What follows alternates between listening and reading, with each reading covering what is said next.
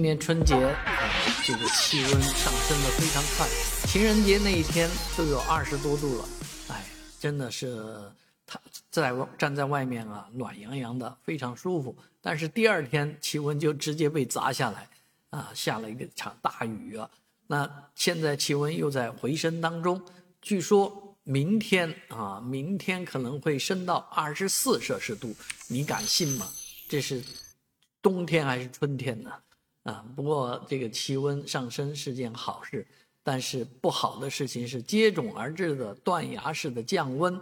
到星期二二月二十号的时候，气温又会砸到七到十一度，啊，顺势温度也会继续的走低，当然不会再降到零度了，啊，三到八度可能也是最低了。但是这样的降温呢，啊，会跟之前的这个升温啊急速的飙升，形成一种对比。啊，也是一种反差，这样的温差变化极引起一些不适。